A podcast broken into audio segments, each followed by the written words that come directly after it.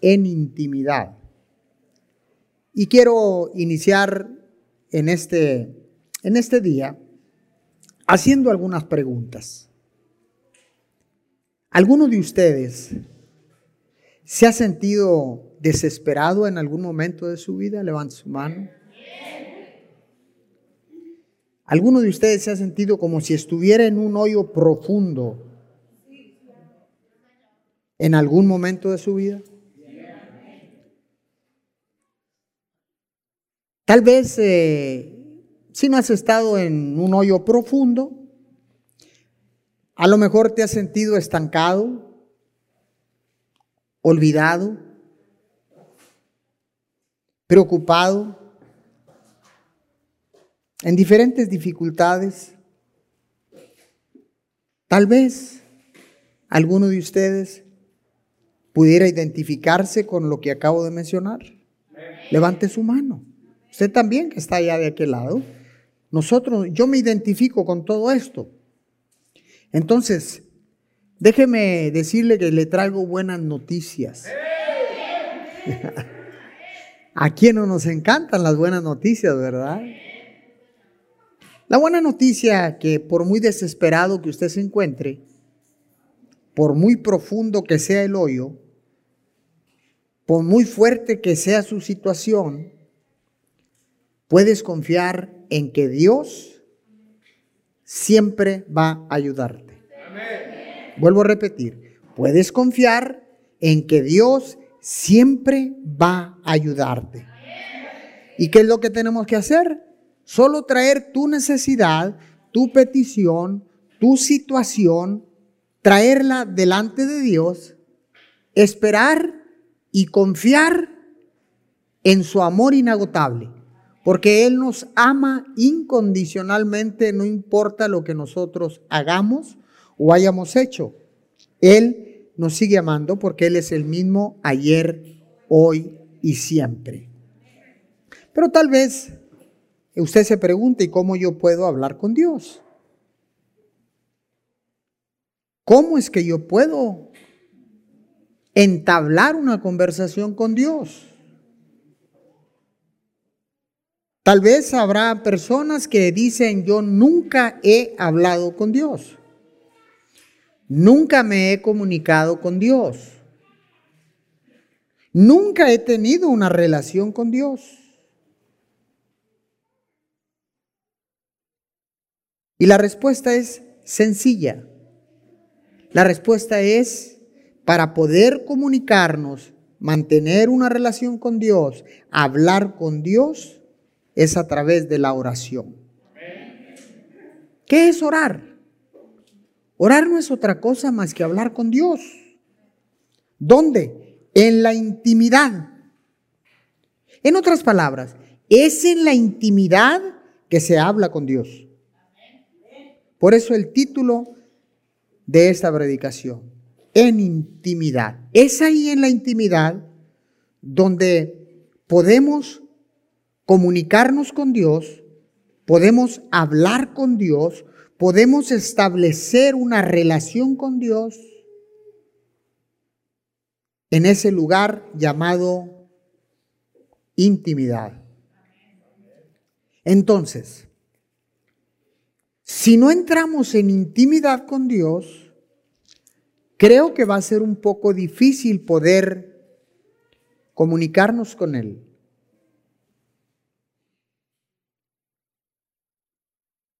Por eso es que en la intimidad, por eso Jesús compara,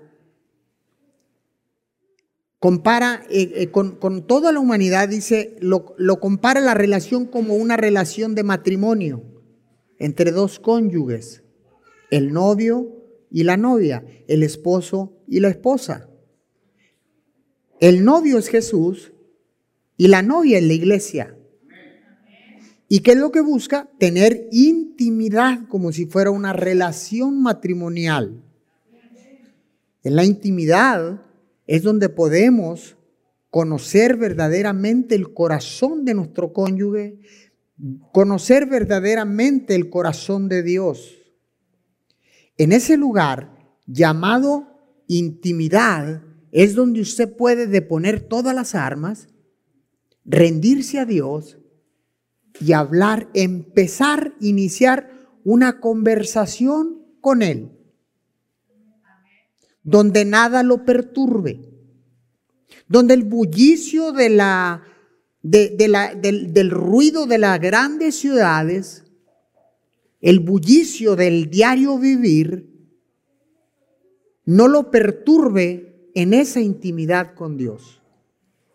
Jesús buscaba esa intimidad normalmente por la noche, cuando ya no había que lo perturbara, subía al monte a orar, siempre a los lugares altos, y buscaba tener esa intimidad con Dios, y Jesús no hacía nada de lo que no veía que el Padre hiciera, y no hablaba nada de lo que no oyera al Padre hablar. Entonces, quiero que vaya al libro de Santiago, capítulo 5. Santiago, capítulo 5, versículo 13 al 17. Le voy a leer toda esta predicación en la traducción, en la versión nueva traducción viviente. Dice, ¿alguno de ustedes está pasando por dificultades? que ore. ¿Alguno está feliz? Que cante alabanzas. ¿Alguno está enfermo? Que llame a los ancianos de la iglesia para que vengan y oren por él. ¿Está acá? Dice, para que oren por él y lo unjan con aceite en el nombre del Señor. Una oración ofrecida con fe una oración ofrecida con fe sanará al enfermo y el Señor hará que se recupere. Y si ha cometido pecados, aquí viene, y si ha cometido pecados, será perdonado. Confiésense los pecados unos a otros y oren los unos por los otros para que sean sanados. La oración ferviente de una persona justa tiene mucho poder y da resultados maravillosos.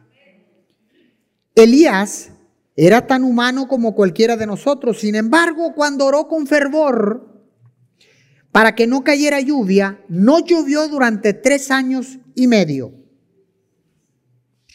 Verso 18, más tarde cuando volvió a orar, el cielo envió lluvia y la tierra comenzó a dar cosechas. Escuche bien, no necesitas tener tu vida resuelta para entrar en comunión con Dios.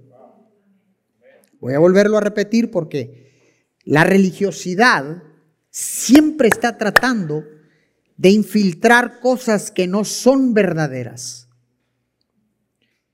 No necesitas tener tu vida resuelta para acercarte a Dios. Él siempre quiere escucharte, quiere oír tu oración que viene de lo profundo del corazón. En otras palabras, Dios siempre está disponible 24 horas 7 para escucharte. El enemigo, el diablo, siempre está tratando de meternos y decirnos que hasta que no arregles tu vida, puedes acercarte a Dios. Hasta que no dejes de pecar, puedes acercarte a Dios. Escuche, en el momento que eres sorprendido en el pecado, si tú hablas con Dios, Dios te va a escuchar. Y en ese momento te puedes arrepentir y Dios te perdona. Entonces, el enemigo siempre usa muchas artimañas para decirte, no puedes hablar con Dios, no puedes tener comunicación con Dios, no puedes ir así como andas, No puedes hablar mucho menos con lo que acabas de hacer anoche, con lo que acabas de hacer hoy en la tarde. ¿Tú crees que Dios te va a escuchar? Si Dios le da asco el pecado. Y en eso el enemigo tiene razón. A Dios le es abominable el pecado, pero no el pecador. Entonces, no nos dejemos engañar por el enemigo. No necesitas tener tu vida totalmente resuelta o arreglada para poder hablar con Dios, porque Él está listo para escucharte. Se dice, o se ha dicho, que la mayoría de nosotros nos, cuesta mucho trabajo orar cuando tenemos pequeños problemas. Cuán difícil es orar cuando tienes la vida resuelta. Cuán difícil es orar cuando el problemita es menor. Oh, al millón de dólares se me le bajaron 10 dólares. Es como quien le quita un pelo al gato. Pero cuando el gato está pelón y tiene un pelo, se pierde todo.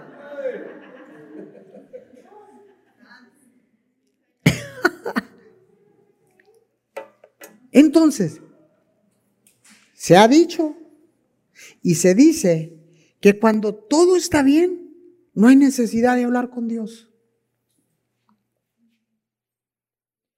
Pero cuando vienen los problemas como con un efecto cascada, entonces sí buscamos a Dios. Pero Santiago dice otra cosa. Santiago dice, ¿Está alguien angustiado? Ore. Ok, bueno, a lo mejor la angustia es muy pequeña, pero le voy a cambiar. Si está alguien bien angustiado, ore. Si está nada más angustiado, ore. Si está contento, dice Santiago, ore. O sea que no necesitas estar angustiado. Cuando estás feliz, cuando todo está bien, también tenemos que orar. Agradecerle a Dios porque estamos bien. Dice, si estás enfermo, ahí no dice que tú ores. Porque hay gente que está intervenido o está entubado o, o simple y sencillamente está sedado, no puede hablar, pero la familia Dice, si está alguien enfermo, llamen a los ancianos de la iglesia para que oren por él. Y que lo unjan con aceite. Eso es lo que dice Santiago. Dice que llame a los ancianos de la iglesia en el verso 14 para que vengan y oren por él y lo unjan con aceite en el nombre del Señor. Verso 15 dice, una oración ofrecida con fe sanará al enfermo y el Señor hará que se recupere y si ha cometido pecado será perdonado. Perdón. Entonces, recapitulamos. Si está angustiado, ore. Si está contento, ore. Si está enfermo, llame a los ancianos de la iglesia para que oren por él. Y si está en pecado, ore Escuche, dice aquí, una oración ofrecida con sanará al enfermo y el Señor hará que se recupere y si ha cometido pecado será perdonado. No está hablando que tienes que ser santo, no está hablando que tienes la vida arreglada, no está hablando de alguien que está santificado y consagrado, está hablando de alguien que está en pecado, punto. Dice, también puede orar. En otras palabras, también puede hablar conmigo. También puede comunicarse conmigo. Y dice en el verso en el verso 16, confiésense los pecados unos a otros y oren los unos por los otros para que sean sanados. La oración ferviente de una persona justa tiene mucho poder y da resultados maravillosos. Ahora, contar nuestros pecados unos a otros, usted tiene que encontrar una persona confiable a quien usted le pueda abrir el corazón. No tiene que estar esperando ir a la iglesia para que oren por usted. Dice aquí que oren unos por otros para que sean sanados. Entonces, cuando nosotros contamos nuestros pecados a otros y oramos unos por otros, ayuda en el proceso de la sanidad y de la restauración. Cuando oramos unos por otros por los pecados, ayuda o acelera la sanidad, el milagro y la restauración. Ahora, déjeme decirle que cuando hay ciertas cosas en nuestra vida que se mantienen ocultas, puede tener un poder destructivo sobre nuestra vida. Cuando la sacamos a la luz, es cuando somos verdaderamente liberados. Pero el enemigo quiere que tengas oculto el pecado que estás cometiendo, el pecado por el que te encuentras y te quiere tener atrapado, rezagado, allá separado, apartado, porque cuando tú te apartas eres vulnerable al enemigo. Pensamos puras tonterías cuando estamos solos. La mente vuela a la velocidad de, ¿qué, le diré? A, la velocidad más impresionante que usted se puede imaginar. ¿Y sabe qué sucede? Sucede que cuando nos apartamos, el enemigo, nos volvemos vulnerables y el enemigo llega a atacar nuestra mente. Acuérdense que la guerra de los cristianos está en la mente. Y dice su palabra que no es contra sangre y carne, no es contra hombres, no es contra personas. Por eso cada vez que tienes un problema con una persona, cuando tú eres una persona que está afilada en el espíritu, que tiene una comunicación con Dios, que tiene una relación con Dios, debes de saber que sin duda detrás de esa persona está alguien llamado Satanás que lo está llevando a cometer esos errores. Hay pecados que no queremos cometer, mas sin embargo es tan fuerte que el enemigo no nos quiere soltar. Pero no es la persona la mala, sino el que está detrás de esa persona. Y le cuento algo. Satanás tiene millones y millones de ángeles, acusadores, que están pendientes de ti, de mí y de toda la humanidad y están siempre acusándote para que no busques a Dios, para que no tengas comunión con Dios, para que no te relaciones con Dios, para que no hables con Dios, para que no ores a Dios, para que no clames a Dios. Hay millares, millones de ángeles acusadores para toda la humanidad. Y te dice lo que acabo de decir hace un momento. Tú no puedes acercarte a Dios. Él no te va a escuchar. Tú no puedes hablar con Dios.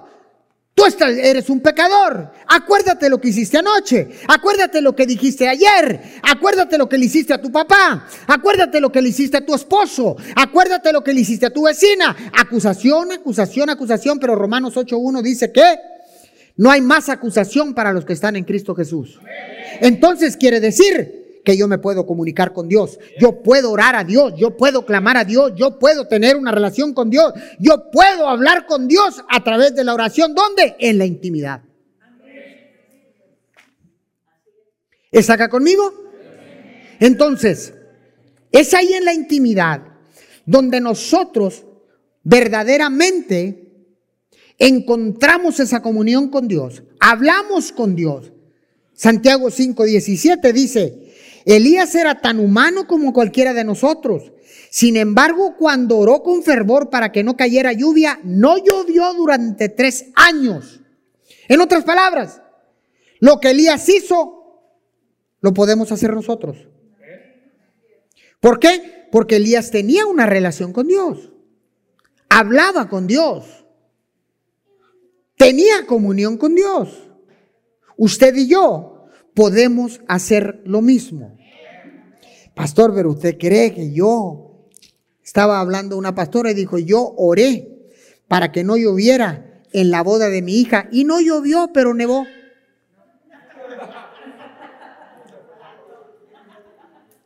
Dijo, no creo que sea como Elías. Y yo dije, ok, yo oré como Elías. Cuando mi padre fallece, la familia no pudo venir porque las carreteras estaban inundadas. Era un, ¿cómo se dice? Un torrente de lluvias impresionante. Los parabrisas del carro eran a toda velocidad y no podías ver a 10 metros. Y teníamos, mi padre estaba tendido en la funeraria. Cuando yo salgo de la funeraria hacer una diligencia, hablo con Dios. Le digo, Señor, ¿yo cómo voy a sepultar a mi padre así? ¿Cómo? Con ese torrencial. Era impresionante lo que... La ciudad estaba totalmente inundada. Y decía yo, pero ¿cómo lo voy a sepultar? Y me dice, ora. Le dije, ok, voy a orar. Y empecé a orar como Elías. Reprendo esa agua en el nombre de Jesús. Y cuando termino de orar, más agua se vino. Y dije, Señor, yo sigo confiando en ti. Con mis ojos naturales veía que se había reciado más el agua. Y dije, Señor, yo sigo creyendo. Le cuento, cuando salimos de la funeraria hacia el panteón, estaba el agua en todo lo que daba. Dije, Señor, sigo clamando que permíteme sepultar a mi padre sin lluvia, Señor. Y cuando íbamos llegando al panteón, el agua se paró por completo. Cuando yo vi eso, dije, volteé al cielo donde yo iba en mi carro, mi camioneta, mi bicicleta, no me acuerdo en qué andaba. Y dije, Señor, lo importante es que volteé al cielo y dije, Señor, gracias, papá. Espere, espere, espere, espere. No solo paró el agua, salió el sol. En medio de esa negrura del cielo salió el sol. Cuando salió el sol, volteé al cielo, ya en el panteón y dije, thank you, Jesus. Thank you, Lord. Gracias. Muchas gracias. Gracias por permitirme darle sepultura a mi Padre de esta manera. Terminamos todo el servicio, compartí una palabra sepultamos a mi padre. Cuando terminamos, estábamos diciendo que nos íbamos a despedir, dijimos en la puerta del panteón, no aquí, nos vamos a despedir todos este, agradecidos y en el momento que nos estábamos despidiendo, se cerró el cielo. ¿Y qué cree? Se vino el agua otra vez con toda su fuerza y volteé al cielo una vez más. Unos corrieron al carro porque era, eh, era pero fuerte esa agua. y yo me subo al carro también corriendo y no es que tenga miedo bañarme. Es que usted sabe que cuando viene del cielo está fría el agua. ¿Verdad? Yo no sé por qué corremos cuando llueve. Cuando estábamos chiquillos queríamos correr en la lluvia. Ahora estamos grandes y no nos queremos ni una gotita. Ay, no, ay, no. Entré al carro corriendo como todos, levanté mis ojos al cielo y dije, Señor, muchas gracias. Gracias porque escuchaste la voz de tu Hijo. Yo soy testigo de que Elías oró fervientemente y no llovió por dos, por dos, dos años, tres años y medio, dos años y medio. Ok, yo oré para que no lloviera a lo mejor en 35 minutos y no llovió. ¿Por qué? Porque si Elías lo pudo hacer, nosotros y cada uno de ustedes, usted que está de aquel lado, usted también lo puede hacer. El asunto está en la declaración. Cuando mantienes una relación con Dios, tú puedes hablarlo, puedes declararlo y desde el cielo Dios te va a respaldar. No sigas creyéndole al enemigo. Ahora, la oración no es un monólogo. La oración es una comunicación de dos días. En otras palabras, cuando usted se comunica, habla y escucha. Cuando la, no tengo el tiempo para explicarle, pero la palabra comunicación son dos días. Uno habla, el otro escucha. Y viceversa. Son dos días. No es un monólogo, no es esa oración que entramos a la presencia de Dios, en la intimidad de Dios y sacamos una lista y empezamos y nunca escuchamos. Eso no es comunión. Eso no es comunicación. Usted puede orar cuando está angustiado, pero también puede orar cuando está bendecido. Usted puede decir, Señor, gracias porque estoy bendecido. No estoy angustiado, estoy contento. Mas sin embargo, Santiago dice que cuando esté contento, adore, alabe al Señor también. Entonces, vuelvo a repetirle, no es una sola vía. Es una comunicación de dos vías. Porque Dios habla cuando tú oras. El asunto es parar y escuchar cuando Él habla. Efesios 6.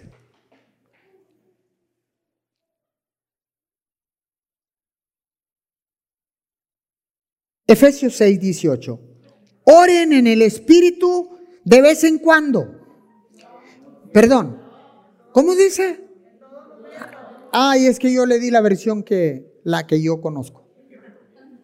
Es eh, Primera de Juvenal, capítulo 4, versículo 1 de la, de la versión San Me Conviene y está en primera de Juvenal. Oren en el Espíritu de vez en cuando y cuando haya una chanza. Manténganse dormidos. No sean persistentes ni estén poniendo gorro con las oraciones. Nunca oren por nadie en ninguna parte. ¿No dice así?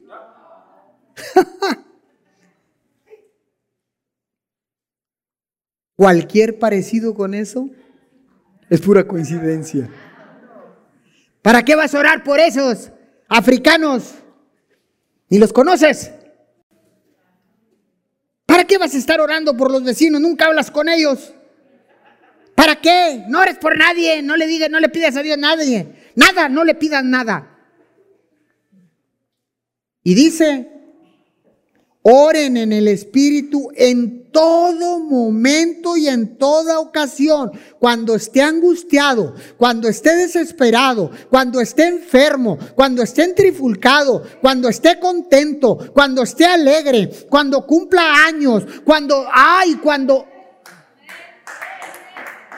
En todo momento y en toda ocasión. Dice, y manténganse alerta Quiere decir que no puedes estar. ¿Cómo está una persona alerta? Una persona alerta está ubicada y está escuchando por si escucha, por si escucha algo, valga la redundancia. Está alerta y dice, quiero a ver si escucho algo que no sea normal. Pablo está diciendo al pueblo de Éfeso, le dice, hey, manténganse alertas y sean persistentes en sus oraciones. Perseveren en la oración, no una sola vez, sino perseveren una vez, dos veces, tres veces, cuatro veces, cincuenta veces, cien veces, a lo mejor mil veces. Pero de que Dios va a contestar, va a contestar. Yo siempre lo he dicho, una oración contestada no significa que no haya sido escuchada. Los tiempos de Dios son perfectos. Nunca llega antes ni llega después. El tiempo kairos de Dios llega siempre en el momento justo, en el momento que lo necesitas, en el momento que tú dices, ya no hay tiempo. Si no actúa el Señor, se va a perder todo. Se va a morir. Me van a sacar de la casa. Se va a perder la propiedad. Pero cuando tienes comunión con Dios, cuando oras a Dios, Él llega en el momento justo. Dice, I'm here. Aquí estoy. Tus oraciones han llegado hasta mí. Perseveraste, no desististe, no te dejaste engañar por el enemigo, no te saliste de la intimidad, continuaste con intimidad conmigo, hablando y escuchando, escuchando y hablando. ¿Alguien puede decir amén a esta palabra? En todo tiempo, dígale a su vecino, en todo tiempo. Ahora, Mateo 7, 7, 8, ya me voy, se me acabó el tiempo. Mateo 7, 7, 8. Sigue pidiendo, perseverando, y recibirás lo que pides. Sigue buscando y encontrarás. Sigue llamando y la puerta se te abrirá. Pues todo el que pide recibe, todo el que busca encuentra, y todo el que llama se le abrirá la puerta. La oración eficaz del justo puede más. Es ahí. Es ahí donde tenemos que estar parados, perseverando, porque el que pide, recibe. Y todo el que busca, encuentra. Y todo el que llama, se le abrirá la puerta y Dios bendecirá tu vida. Alguien puede decir amén. Esta es la oración eficaz. Ahora vayamos Lucas 11, 1, 4. El 1 al 4. Una vez Jesús estaba orando en cierto lugar. Jesús oraba, dígale a su vecino. Jesús oraba. Dígale otra vez, Jesús oraba. En cierto lugar. Cuando terminó, uno de sus discípulos se le acercó y le dijo, Señor, enséñanos a orar. Así como Juan les enseñó a sus discípulos. Jesús dijo, deberían orar de la siguiente manera. Padre, que siempre que siempre sea santificado tu nombre, que tu reino venga pronto. Danos cada día el alimento que necesitamos y perdónanos nuestros pecados, así como nosotros perdonamos a los que pecan contra nosotros, y no permitas que cedamos ante la tentación. Este es la oración modelo. Escuche, no tiene que ser repetitivo. Usted se puede desplayar con el Padre Nuestro de, de acuerdo a sus necesidades, de acuerdo a sus circunstancias, de acuerdo a lo que usted necesite, usted tiene que orar este Padre Nuestro. Venga tu reino, no el reino de nosotros, el reino de Él. Dice, dice que tu nombre sea, dice, sea santificado. Padre, que siempre sea santificado tu nombre. En el original dice que tu nombre sea honrado. Dice en el original. Entonces, es de esa manera que nosotros podemos orar al Padre en la intimidad, en comunión con Él y recibir el oportuno socorro. Escuche esto. El velo ya se rompió. Escuche, el velo se rompió por causa de Jesús. No es por lo que tú hayas hecho, yo haya hecho o cualquiera de la humanidad haya hecho, sino que Jesús provocó que el velo se rompiera para que tú y yo podamos entrar a su presencia y encontrar el oportuno socorro. ¿Dónde? En la intimidad. Apunta este principio. La misericordia viene de Dios. Cuando hablamos en la intimidad con Él, encontramos la respuesta a todo lo que necesitamos. Una vez más, la misericordia viene de Dios. Cuando hablamos en la intimidad con Él, encontramos la respuesta a todo lo que necesitamos. ¿Qué necesitas el día de hoy? ¿Qué necesitas el día de hoy? Puedes entrar a su presencia.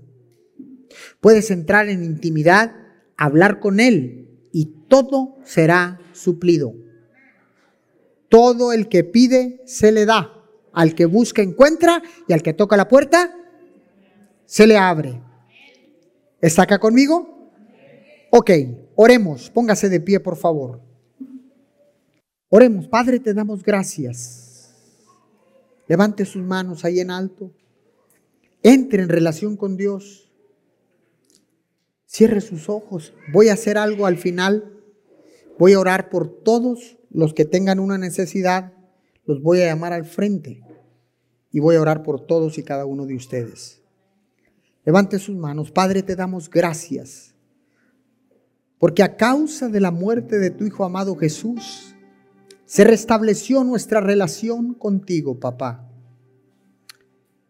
La comunicación que se había perdido, Señor, fue recuperada a través de la muerte y la resurrección de Jesús, tu Hijo amado. Señor, gracias por esta este privilegio que tú nos has dado, Señor, de poder entrar en intimidad contigo, de que la comunicación haya sido restaurada por la muerte de Jesús. El velo se rompió por causa de la muerte de Jesús, para que tú y yo podamos entrar al trono de su gracia, su presencia y encontrar oportuno socorro. Señor, encontrar respuesta a nuestras necesidades. Tú eres Yahweh Jireh, el Dios que suple. Tú eres el Dios todopoderoso. Tú eres el Dios omnipotente, omnipresente y omnisciente. Señor, tú eres el Dios que escucha porque tu oído está inclinado hacia la tierra. Señor, estos son tiempos, tiempos difíciles, pero contamos con un arma poderosa llamada la oración, la comunicación, el poder hablar contigo, Señor. Gracias. Muchas gracias, Papito Dios Hoy clamamos a ti con la seguridad de que tú nos escuchas. Hoy, Señor, si estás en medio de la angustia, clama a Dios. Habla con Dios. Si tienes problemas en el matrimonio, si tienes problemas en la familia, si tienes problemas financieros, problemas con la salud, este es el momento de hablar con Dios. Entrar a su intimidad y hablar con Él, comunicarnos con Él, hablar y escuchar, escuchar y hablar, porque la oración no es un monólogo, es una carretera de dos vías, donde uno habla y el otro escucha, porque a través de la oración Dios nos habla. Padre, muchas gracias Oramos por las naciones de la tierra.